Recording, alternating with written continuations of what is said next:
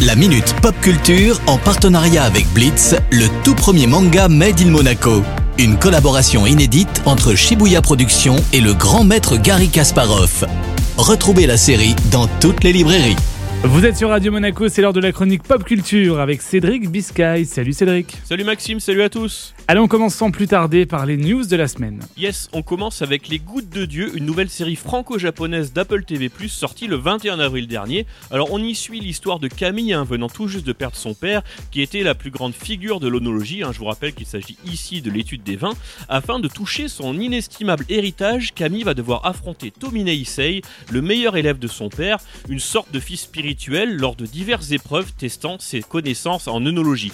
Alors au casting on retrouve Fleur Greffier dans le rôle de Camille et Tomohisa Yamashita dans le rôle de Tomine. Alors c'est une véritable star japonaise, hein. on a pu le voir notamment dans la série Netflix Alice in Borderland. Hein. L'acteur était notamment présent aussi pour présenter le projet à Sérimania, le plus important festival de séries télé qui a lieu chaque année à Lille. Donc autant vous dire que ça a généré beaucoup d'attentes. Alors de plus, la série est directement adaptée de célèbres mangas portant le même nom, même s'il y a quelques largesses au niveau du scénario, hein, puisque dans le manga, ce sont deux hommes qui s'affrontent. Hein. Au total, 44 volumes sont sortis entre 2004 et 2014, donc autant vous dire qu'il y a matière pour faire plusieurs saisons, et je tiens vraiment à souligner qu'une adaptation de manga en format série live action, c'est extrêmement rare en France. Hein. Les quatre premiers épisodes sont déjà disponibles sur Apple TV+, alors à consommer sans aucune modération. Eh bien, c'est noté. Et côté jeux vidéo, est-ce qu'on a du nouveau? Yes, le 2 mai dernier est sorti Redfall, le tout nouveau jeu de tir à la première personne de Bethesda, développé par Arkane Studio. Alors, ce titre a fait couler beaucoup d'encre dans la presse spécialisée ces derniers temps.